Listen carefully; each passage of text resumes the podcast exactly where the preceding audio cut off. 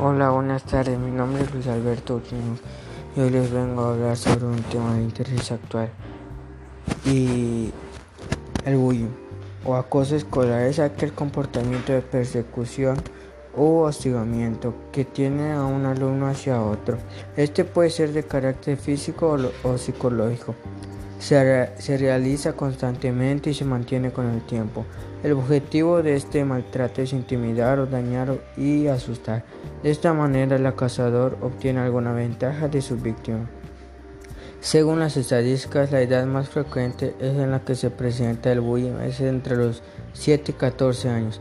No obstante, hay conductas que aparecen en los niños más pequeños, pero no se pueden medir por falta de métodos científicos.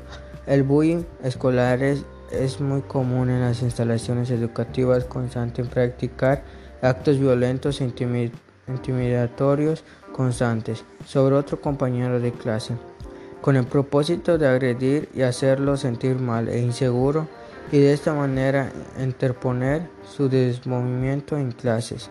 Por esta razón, los más afectados son los niños y jóvenes que por algún motivo son diferentes a sus compañeros por, lo general jóvenes de apariencia sumisa debido a una baja autoestima e inseguridades. Es común escribir de forma errónea el término, por lo que muchos le dicen el bully o bully o bully. Este tipo de acoso se caracteriza optar por un comportamiento cruel, brutal y muchas veces inhumano, con el principal objetivo de fingir daño o determinar a persona para asustarlo o someterlo. El bullying puede darse a múltiples factores, que entre ellos están los medios de comunicación, la familia, entorno escolar, etc. Por ejemplo, el entorno familiar, cuando los niños se ven expuestos a la violencia familiar, pueden adquirir ese tipo de comportamiento y manifestarlo con otras personas, dado que la percepción de la violencia es la alternativa más viable para ellos.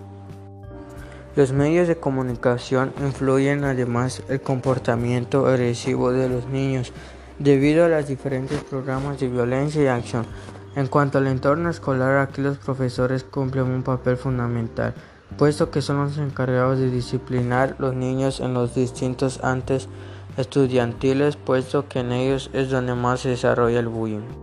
Y existen muchos tipos de bullying.